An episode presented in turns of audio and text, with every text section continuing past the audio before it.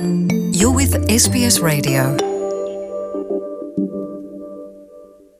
O Brasil está vindo para a Austrália. Isso mesmo, você ouviu certo. A seleção canarinho vai disputar um amistoso contra a Argentina no MCG, o Melbourne Cricket Ground, um dos santuários do esporte aqui na cidade de Melbourne. O confronto está marcado para o dia 11 de junho. O governo de Vitória confirmou que o Superclássico, como está chamando, será disputado no estádio de Melbourne cinco meses antes da Copa do Mundo de 2022 no Catar. A última vez que os dois times jogaram em Melbourne foi em 2017, para uma multidão de 95 mil fãs. O ministro do Turismo, Esportes e Grandes Eventos, Martin Pakula, disse que o jogo atrairá milhares de visitantes de outros estados da Austrália e também e também de outros países. Ele disse, aspas, ter duas das equipes de futebol mais bem-sucedidas do mundo voltando a jogar no MCG para mostrar sua rivalidade de longa data reforça nossa posição como uma das grandes cidades esportivas do mundo e capital de eventos da Austrália. O futebol é conhecido como jogo mundial e uma partida desse calibre despertará despertará interesse de milhões de pessoas em Melbourne e atrairá milhares de visitantes para Vitória. Com as duas equipes agora classificadas para a Copa do Mundo no Catar, a reunião de junho na Austrália deve dar ao capitão da Argentina, Lionel Messi, e ao astro brasileiro Neymar o campo ideal para mostrarem seu talento para os australianos. Essa será a terceira viagem do craque Messi à Austrália. O ex-seleção brasileira e ex-jogador do São Paulo Mineiro, que mora aqui em Melbourne, conversou com a gente agora há pouquinho falando sobre essa notícia.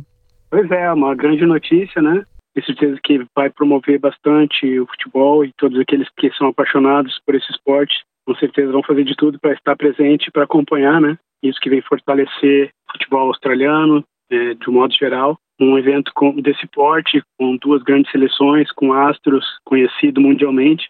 Isso vai ser válido também para os australianos é, conhecer um pouco dessa rivalidade entre Brasil e Argentina, principalmente no futebol, assim como foi o jogo que teve no ano passado, né? Seleção brasileira feminina contra as Matildas, contra a seleção da Austrália. Quanto a torcida fez festa, quanto eles ficaram impactados, né? Quanto os brasileiros vibravam, celebravam. Sim acredito que com um porte, um evento desse porte, eles vão ficar muito mais impactados aí. A mídia, a imprensa australiana não deixa de mencionar os dois maiores nomes, pelo menos que eles conhecem desses dois times, que é o Lionel Messi da Argentina e o Neymar do Brasil. É possível que esses jogadores venham para cá? Eu acredito que sim. Tudo quando se trata de seleção brasileira, seleção argentina, eles querem selecionar sempre os melhores jogadores que estão disponíveis. Né? Então, que eu acredito que esses jogadores são fundamentais para esse, para esse evento, para esse espetáculo, e vai enriquecer, vai engrandecer muito mais com a presença deles. Copa do Mundo em 2022, no final do ano, no Catar. Qual que é a sua aposta aí? Uh, eu acho que é um pouco prematuro ainda, né, falar em favoritos. Existem muitas seleções bem preparadas. A gente viu uma certa evolução na seleção brasileira também. Só, só mesmo quando começar para a gente ter uma ideia de como as equipes seleções vão se comportar, né? Porque é um período curto, fazer qualquer avaliação preliminar pode ser uma grande surpresa. Então, eu prefiro esperar. Aí depois ali da fase de grupos, aí a gente já tem mais claro né, o que pode, pode acontecer. Tá bom, então. Muito obrigada, Mineiro, pela sua entrevista aí, o seu tempinho. Eu sei que você está super ocupado. Obrigada por ter dado esses minutos para gente, para SBS em português. Tá, Joai, com muito prazer. Um, um abraço, Lu. Fica com Deus aí. Sucesso para vocês.